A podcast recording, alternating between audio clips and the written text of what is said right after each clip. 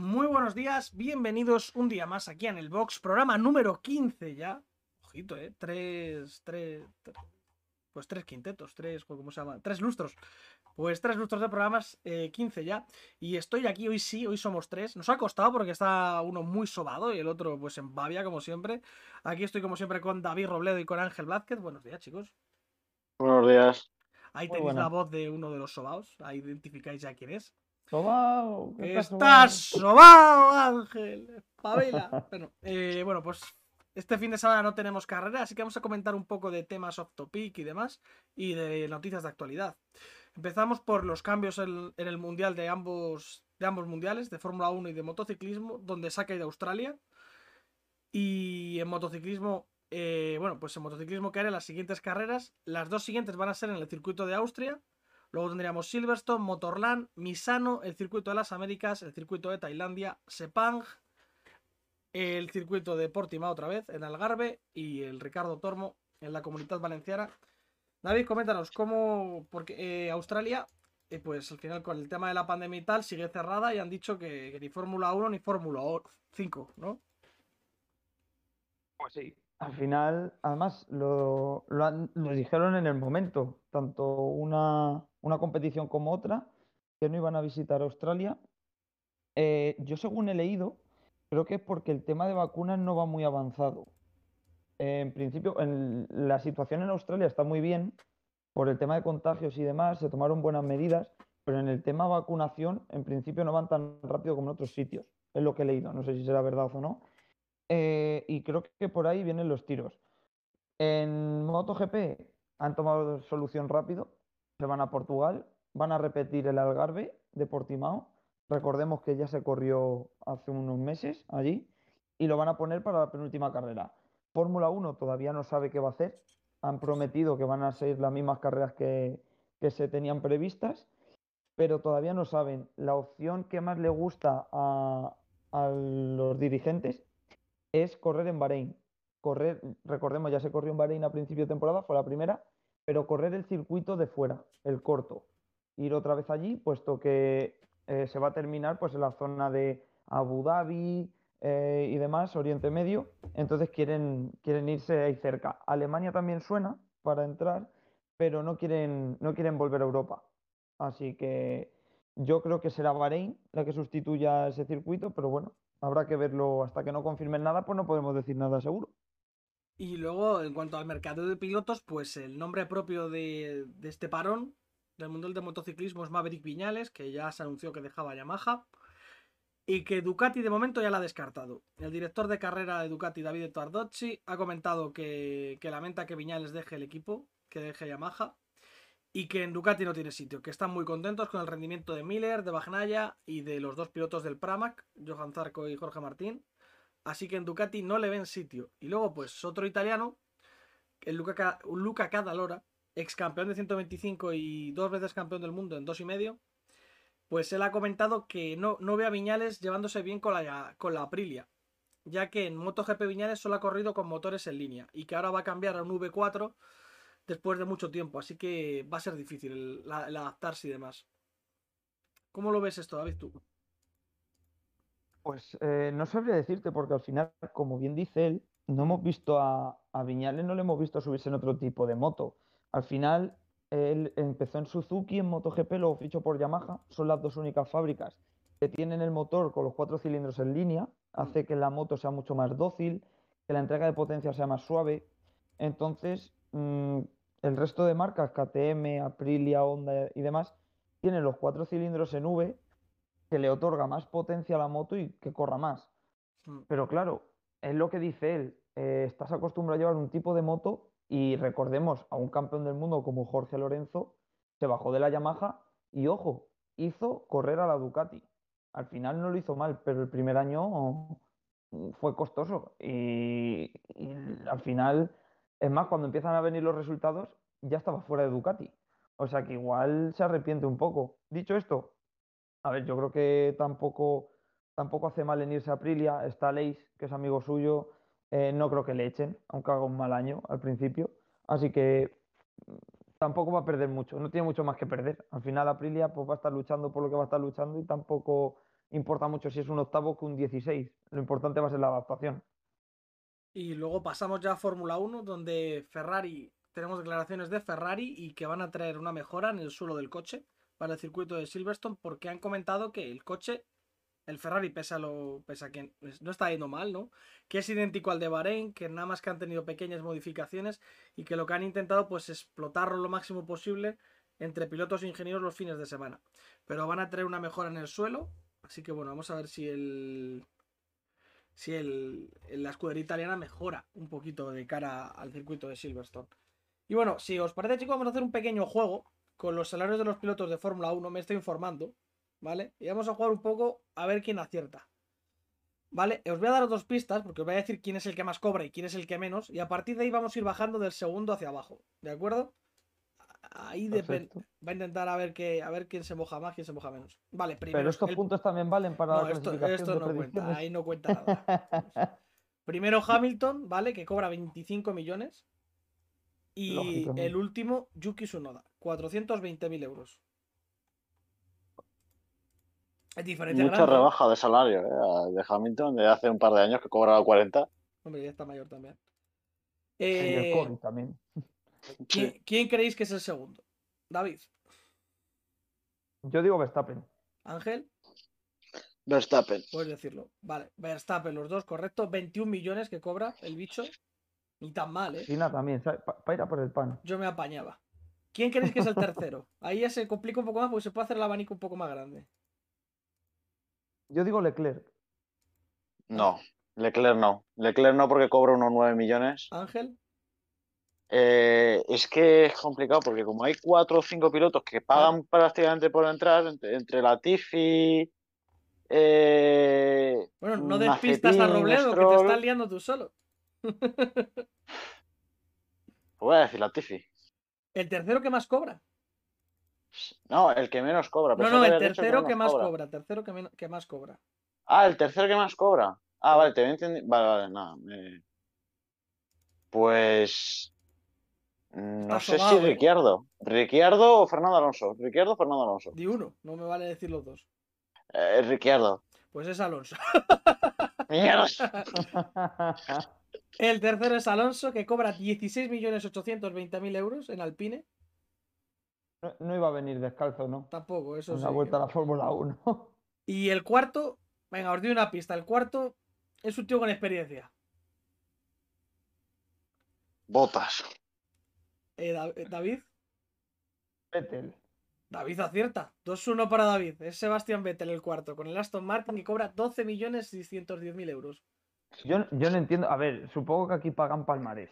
Porque yo no entiendo que Alonso o Vettel cobren tanto y pilotos como Carlos Sainz o Lando Norris cobren menos. ¿Y quién, aquí pagas el nombre. ¿Quién creéis que es el quinto que cobra prácticamente lo mismo que Sebastián Vettel? Ricciardo. Eh, ¿Y David, tú quién crees? Hombre, a ver, diría Ricciardo también. Por lo que ha dicho antes Ángel, básicamente. Pues es Ricciardo. 12 millones y Ángel que invita a David a este puntito. 3-2 para David. ¿Y quién es el sexto? Ahora sí me la juego. Ahí se, salió un poquito. David dice Leclerc y tú, Ángel. Es que creo que es Leclerc. Pues pero es que así no voy a ganar en la vida. Leclerc no pasa nada. Es Leclerc es Leclerc. 10 millones, 10 millones 100 mil, ahí se lo he puesto fácil a Ángel, como si te, has dado cuenta.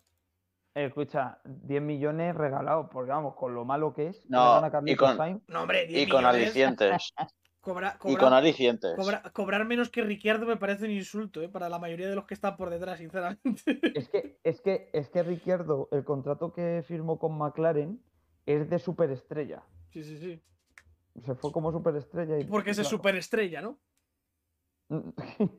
no, hombre, cuando salió de iba con mucho nombre y a mí Ricardo me parece buen piloto. Vale, el séptimo. Venga, este ya estamos, ya bajamos de los 10 millones, ¿eh? Comento aquí, así tenéis ahí un micropista. Es un poco saco el séptimo. A ver si os sirve de algo también. David, tú que vas en cabeza tienes que hablar primero. Es que has dicho que es un poco saco. Un poco saco. Me toca ¿eh? un poco la moral. Te he dado pista. Te voy a decir Carlos Sainz. Ángel, el séptimo. Te voy a dar pista para que empates. Cobra 8 millones y pico. ¿8 millones? Yo estaba Entonces, Carlos, Carlos Sainz 100%. Pues es que aquí hay un problema. Me estoy dando Está- cuenta ahora. hay varios, hay varios. Hay varios que cobran esto. Es que hay varios que cobran. Venga, va, son cuatro los que cobran. Vale, cuatro. cuatro pilotos iguales. El 7, el 8, el 9 y el 10 cobran lo mismo. Vale.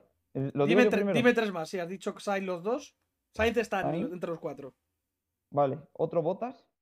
Ángel, Joder, botas. Botas también está. ¿Otro, David? Eh, espera, estoy pensando en la parrilla. Que me parece mucho dinero para este. A ver, quedan. Eh, Quedan por decir. Os digo. Espera, espera, espera. No, no, no digas, no digas. No, si ya para Kimi, recordar los nombres. Voy a, voy a decir, voy a decir Kimi Di el otro también, venga, los dos seguidos. y. Gasly. Y Gasly. ¿Y tú, David?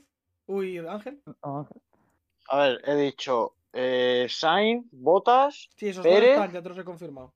Pérez y ¿quién más? Pérez. Joder, es que por 8 millones. Norris. Me puede llegar a sonar. Entre lo- los cuatro son Valtteri Bottas, Carlos Sainz, que esos dos los hemos dicho, habéis acertado, Kimi Raikkonen Bien. y Lance Stroll. Mira que lo he pensado, tío. Mira que lo he pensado en, en el saco de Stroll. Así que David ha acertado a Kimi, ¿no? Sí. Pues pone 5-3, se pone a dos de diferencia. No, 6-4, bueno, da igual, 5-3 que 6-4. Vale, quedarían, os digo todos. Lo voy a decir altera- a- alternos, o sea que no os rayéis porque no os penséis el orden, porque voy a empezar a lo mejor por el medio o por el final. El último hemos dicho ya que era su noda, ¿vale? Queda Russell, queda Mazepin, queda Giovinacci, queda Gasly, queda Pérez, queda Norris, queda Mick Me Schumacher. parece, un, me parece un escándalo, tío. Que Norris no cobre lo que esta gente. Esto sería el top Pero 10. es, A partir del Claro, top 10, pero lo es que he dicho. pero es que el problema es que estos contratos son, por ejemplo, Leclerc son 9 millones, pero son 9 millones con alicientes y cosas así. O sea, son 9 millones brutos en plan estrellándote todas las carreras. ¿Quién es el No. 11, Ángel? Fuera del top 10 ya. Eh, Norris. ¿David? Eh, que puede ser cualquiera ya. si Es que A- Voy a ahora, decir- ahora diría otro. voy a decir Gasly. Aunque tengo Pues en es mente Pérez. otro. Pérez. Iba a decir Pérez. Cuando he dicho lo de voy a decir, ot- iba a decir otro ahora, iba a decir a Pérez. y Gasly también. Pérez no llega a los 7 millones. O sea, cobra Normal. casi 2 millones menos que Stroll, por ejemplo. Ah, Es que Pérez, ten en cuenta que cuando Se fichó por. Red Bull, eh, Pérez cuando fichó por Red Bull era un poco más que firmo lo que me des. Yo lo que quiero es seguir corriendo. Entonces, Básicamente. estaba, estaba claro que iba a cobrar poco. Ahora tenemos. 3 que cobran lo mismo, que cobran 4 millones. Tres. 3. ¿Quién lo dice primero, Ángel o yo? Tú. Yo. Sí. Gasly, Norris. Eh. Ah. ¿Y quién me queda? Queda. Russell, el renovado. Yo, yo lo tengo claro. Vale, Ángel. Ahí va, me falta. Nor- Norris, Gasly. Joder, Os te digo lo que queda, que creo que no lo tenéis claro. Latifi, sí. Schumacher, Mazepin, Giovinacci, Ocon y Russell. Ocon. Y Ese Ocon. es el que. Ahí se te Mm. ha olvidado Ocon, ¿a que sí, David? Sí, no, no me acordaba de él. Ah, Claro, los- al final los peores coches pues tienen el- los que menos sueldo. Eh, pues Ángel que se queda uno de distancia. Vale, y ahora tenemos. Norris, Norris, Russell, y, o sea, Russell. Eh, Norris, Gasly y Ocon eran, ¿no? Sí. Y luego Vale. ya, con 840.000 euros, tenemos el resto. Que son Russell. Giovinacci, Schumacher, Mazepin, Latifi. Y luego su Noda cobrando 400.000. Así que gana David. Por empate técnico. Porque le saca uno, básicamente. Sí, cobran todo lo mismo, Entonces- según esto. Fíjate tú también de la web esta donde lo buscas. Claro, lo que te digo, porque por ejemplo, eh, todo el mundo sabe que la Tifi está en el coche por pagar. Eh, Sí, hombre, pero tienes que se está tener hablando sueldo. de que. tienes que tener sueldo. A ver, al Sí, por lo de los tienes que tener, pero se lo, lo pa- del- pero se lo lo de paga los- papá. tiene sentido porque los dos Williams cobran lo mismo y los dos Haas cobran lo mismo. O sea que en realidad tiene sentido. Sí, Y y, y el sueldo de Russell Y se lo paga más cobra. Mercedes que Williams. y Giovinacci cobra poco porque es Giovinacci. Y porque se lo paga Ferrari más que Alfa Romeo. Tiene sentido. Vale, y luego vamos a comentar ya lo de la carrera al sprint en Silverstone. Que bueno, recordamos un poquito cómo va a ser. 100 kilómetros sin paradas en boxes obligatorios, o sea, por poder entrar, puedes entrar. Se permitirá el uso del DRS y se entregarán 3, 2 y 1 puntos a los tres primeros clasificados. Y el resultado de la carrera al sprint va a ser cómo salgan en la carrera del domingo. Esto para mí es el mayor aliciente, porque los puntos me parece una basura. Yo daría bastante más. O Sí, pero, lo haría eh, similar, lo haría parecido a Superbikes. Incluso. Que den la mitad, para que den un poquito de, de aliciente a la Claro, carrera. pero 12 al primero. Eh, sí, pero fíjate mm, la cosa, los puntos le va a dar igual a todo el mundo. O sea, rollo Carlos Sainz, Sí, pero el salir colocado sí es importante. Pero ojo, si Verstappen queda primero y Hamilton queda cuarto, como pasó este fin de semana, te casca tres puntos, que dices tú, "Bah, tres puntos. Estamos en un mundial que a lo mejor se decide por un punto. Es- estos puntitos, estos mini puntitos, mini regalos, porque al final, si esta carrera al sprint lo hubieran puesto en Austria, estaba claro que Verstappen se la lleva. Eh, ojo a estos mini puntos que también pueden ser piedrecitas en el camino del mundial. ¿sabes? Eh, ojito. Y luego para salir, ¿o qué quieres que te diga? Eh, a lo mejor un Carlos Sainz, en vez de salir octavo, te sale quinto, pues lo veo bien. Yo creo que esto beneficia Pero, bastante a los Ferrari, que una vuelta son, sobre todo Sainz, bastante saco, bastante malo. Sí, pero, A una vuelta, te- aquí va, van a beneficiarse él. sí, pero es que tampoco te creas tú que mucho, porque tú imagínate en quali que Sainz clasifica el 12 como pasó en Austria. En una carrera a 100 kilómetros no le da tiempo a subir a un sexto puesto, es que a lo mejor queda el noveno. Y está en las mismas en la carrera del domingo. Mm. Es que tampoco es un aliciente, porque como son carreras pequeñas, no vamos a ver nada. A mí me vais a llamar de purista, pero yo esto no lo veo. O sea, en plan, mm, no va a haber, en 100 kilómetros no va a haber mucho adelantamiento. Y, y creo que lo único que va a hacer, si va a haber adelantamientos, va a ser que pilotos como, por ejemplo, yo qué sé, Hamilton te hace una mala cual y se queda sexto, que al final acabe llegando y nos quitan como emoción para la carrera, no sé, o un Norris que sale séptimo y se pone la primera vuelta a cuarto. Eso No es, sé. Es que. Y, lo- y no le quieren dar más puntos porque lo que está diciendo todo el rato la, la Fórmula 1 es que es una clasificación, es una carrera de clasificación, es una carrera a carrera. Y, y no quieren como mm, tapar la carrera principal y por eso no le dan puntos. Al final lo que haces es no motivar porque vas a decir, vale, o sea, eh, es una carrera de clasificación, pero no te damos nada. Entonces, ¿quién se va a arriesgar por Claro. salir cuarto o quinto? Luego, por ejemplo, a uno que matas es a Russell. Russell que siempre está ahí luchando por entrar en Q2, Q- incluso en Q3 en Austria, te hace a veces buenas qualis y gracias a esas qualis luego puede incluso intentar luchar por un puntito. De esta manera no, porque te va a llegar en clasificación, te va a quedar el 12, en la carrera está del sprint. A ver, no va a haber muchos adelantamientos, pero tú imagínate un Ferrari que salga detrás de Russell, en tres vueltas lo fulmina. Adiós, Russell. Entonces en la carrera del domingo te va a salir el 16. Pues adiós, más con y DRS. adiós todo. Luego otra, otra cosa que no sé si, si será así o no, supongo que, que dejarán esto, es motores, caja de cambios y demás que sean eh, únicas y exclusivamente para estas carreras, porque como gasten caja de cambios y, carrera, y, y motores de carrera, le están metiendo más kilómetros a unas piezas cuando lo que hay en juego son tres puntos, que los tres puntos solo los van a ver los Red Bull y los Mercedes en, en las carreras, y luego que hay en juego posiciones. ¿Me voy a jugar yo a meterle 100 kilómetros al motor por una clasificación? Eh, Claro. me- es, que, es que me parece un poco... Es lo que dice Sergio, al final yo le metería más puntos, le daría un poquito de recompensa. Métele la Yo que- mitad, como pasa en Superbikes, y así puntúan 10, 9 pilotos o cosas así, más o ¿Ocho, menos. como se hacía antes? Yo precisamente lo que haría es no hacerlo. Precisamente lo que yo haría es no hacerlo. Porque, ¿por qué lo haces? O, o fíjate, O sea, para fíjate, mí, para mí el formato de clasificación Porque, no está mal. porque a la gente Es se le hace aburrido. Y ¿Sabes necesitan meter? A la gente se le hace necesitan aburrido, meter carreras. claro. ¿Ya está? Yo creo que el verdadero problema que hay, que las carreras son aburridas, es por los coches, porque no se pueden seguir unos. Claro. Si el año que viene, al final tanto que prometen, que bueno, ya sabemos cómo es esto de prometer y prometer, pero si al final el año que viene tienen razón, los coches se pueden seguir, va a haber carreras mucho más divertidas. Y yo creo que ese es el problema. Que los coches, no se- en Mónaco no tuvimos adelantamientos, en España, pff, un muermo si no se llega a pelear Hamilton con Verstappen. es que Eh, yo creo que el problema esto- es ese. En Mónaco haces esto y Claro, eh, la, la gente como Verstappen o como Sainz, que fueron bien, o Leclerc, en la quali hubieran quedado el 15. Doble no les, interesa, no, no les interesa salir primeros. Vale, sí, Claro. ganan la primera, consiguen tres puntos y luego ¿qué? Pues, pues vaya mierda. Pero yo creo que la Fórmula 1 se equivoca porque esto del tema carrera al sprint surge en Monza del año pasado, viendo a un Hamilton con, eh, con la sanción de 10 segundos y que remonta y está guay y qué interesante y demás. Yo creo que deberían de darle una vuelta. La carrera del sprint, vale, me parece bien. Yo daría más puntos, ¿vale? Que la carrera, ganarla, merezca la pena.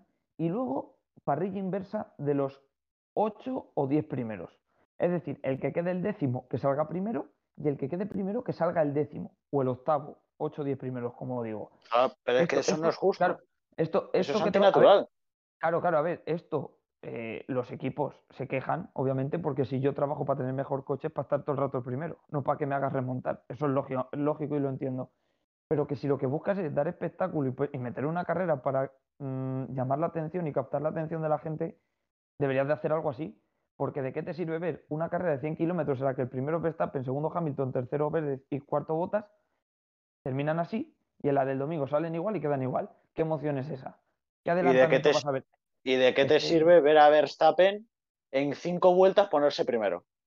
Sí, pero Porque va a ahí- adelantar un coche por vuelta y los va a arrasar y le va a sacar y les va a acabar doblando al final de la carrera, porque al final da igual. pe- Pero ahí ya tienes un aliciente.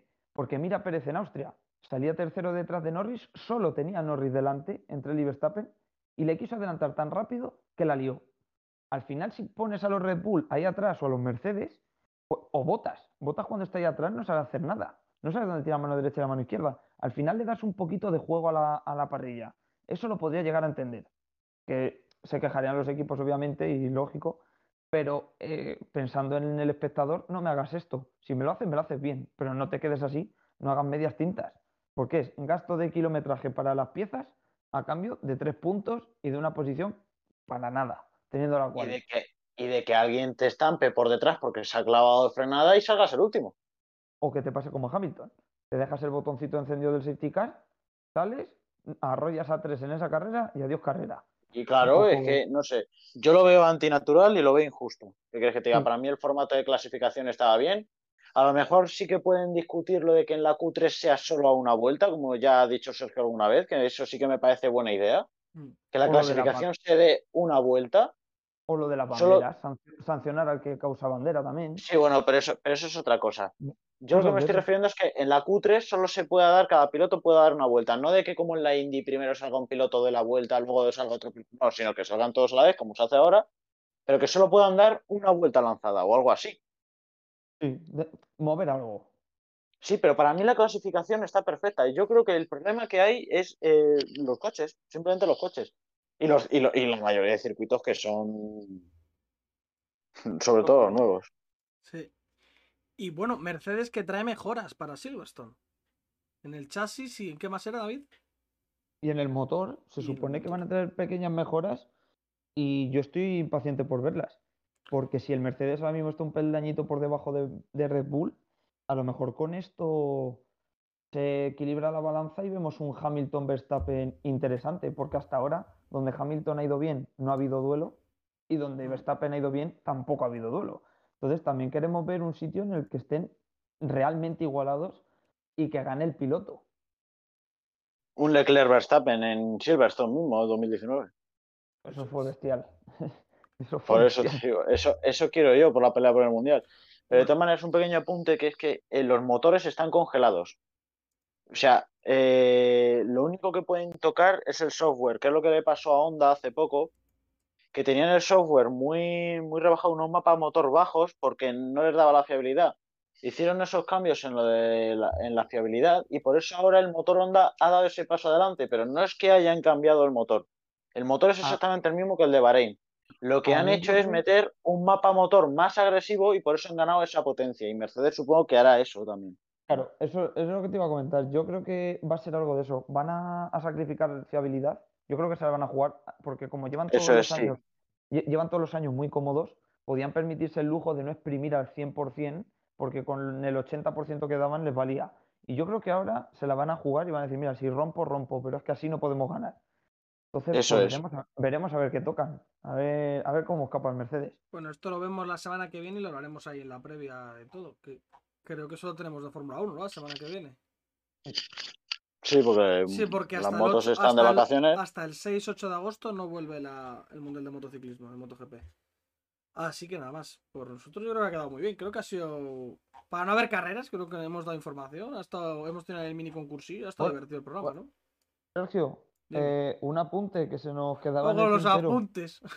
Eh, ojo, que suena que Mazepin, padre, puede comprar Haas. Eso es cierto. Así como noticia, eh, ha saltado el rumor de que quiere comprar el equipo. Eh, Haas no era partidario de venderlo, pero claro, viendo los resultados tan malos que están teniendo estos últimos años, sí ven factible una, una buena venta del equipo y el padre de Mazepin está detrás de ello. Ya se han quejado, el padre de Mazepin se quejó porque Mick Schumacher está llevando un chasis diferente a, a Mazepin. Y a partir de Spa, que es la siguiente, el, si- el siguiente a Silverstone, si no recuerdo mal, eh, Mm. va a tener un chasis igual que el de Mick Schumacher. Así que veremos a ver. Ojo, Nikita, ¿eh? No, es que tenía, tenía, un, tenía un chasis de 2020. Claro, Sí. es que- es- Y Schumacher mejor tenía el de 2021. Nada, es de A lo mejor por ahí vienen los tiros, porque recordemos que Ángel lo ha dicho muchas veces. eh, Mazepin no es tan malo como Schumacher, en F2 no iba tan mal. Y mira, por ahí viene el asunto, que no lo sabíamos. O sea, a partir de Es que. Schumacher, Schumacher nunca ha sido de los pilotos más rápidos. Y Mazepin siempre ha sido, ha sido rápido. No ha sido una superestrella como Leclerc. Lo que pasa es que siempre te liaba alguna. Entonces, pues. No. Y, y así por terminar, eh, creo, creo, es un rumor, eh, pero creo que Kimi abandona Fórmula 1 eh, el año que viene. Yo creo que se va a retirar. ¿A rallies Creo o que a se re- retirarse de todo? Se retira de, vamos, se va de la Fórmula Se 1. no retira, sé se retira. No sé si se irá a otra modalidad, yo creo que no. Pero creo que se va a ir de la Fórmula 1 y su asiento va a ser para Schumacher. Ya no le deja a su mujer. Ya no le deja a su mujer correr más. Le va a dejar aparcar el Fórmula 1. Sí, con el puto anuncio. Pues nada más, chicos. Pues eso, que nos vemos la semana que viene. Pasar buen fin de semana y, buen, buen, y buena semana la que viene. Y nada, y disfrutar de las vacaciones los que estéis, tener cuidadito y ser muy buenos todos. Así que nada, desde aquí nos despedimos. Hasta luego, chicos. Hasta luego. Hasta luego. Y nada, pues eso, nos vemos, nos escuchamos la semana que viene con la previa de esta carrera de Silverstone. Sed muy buenos, hasta luego. Adiós.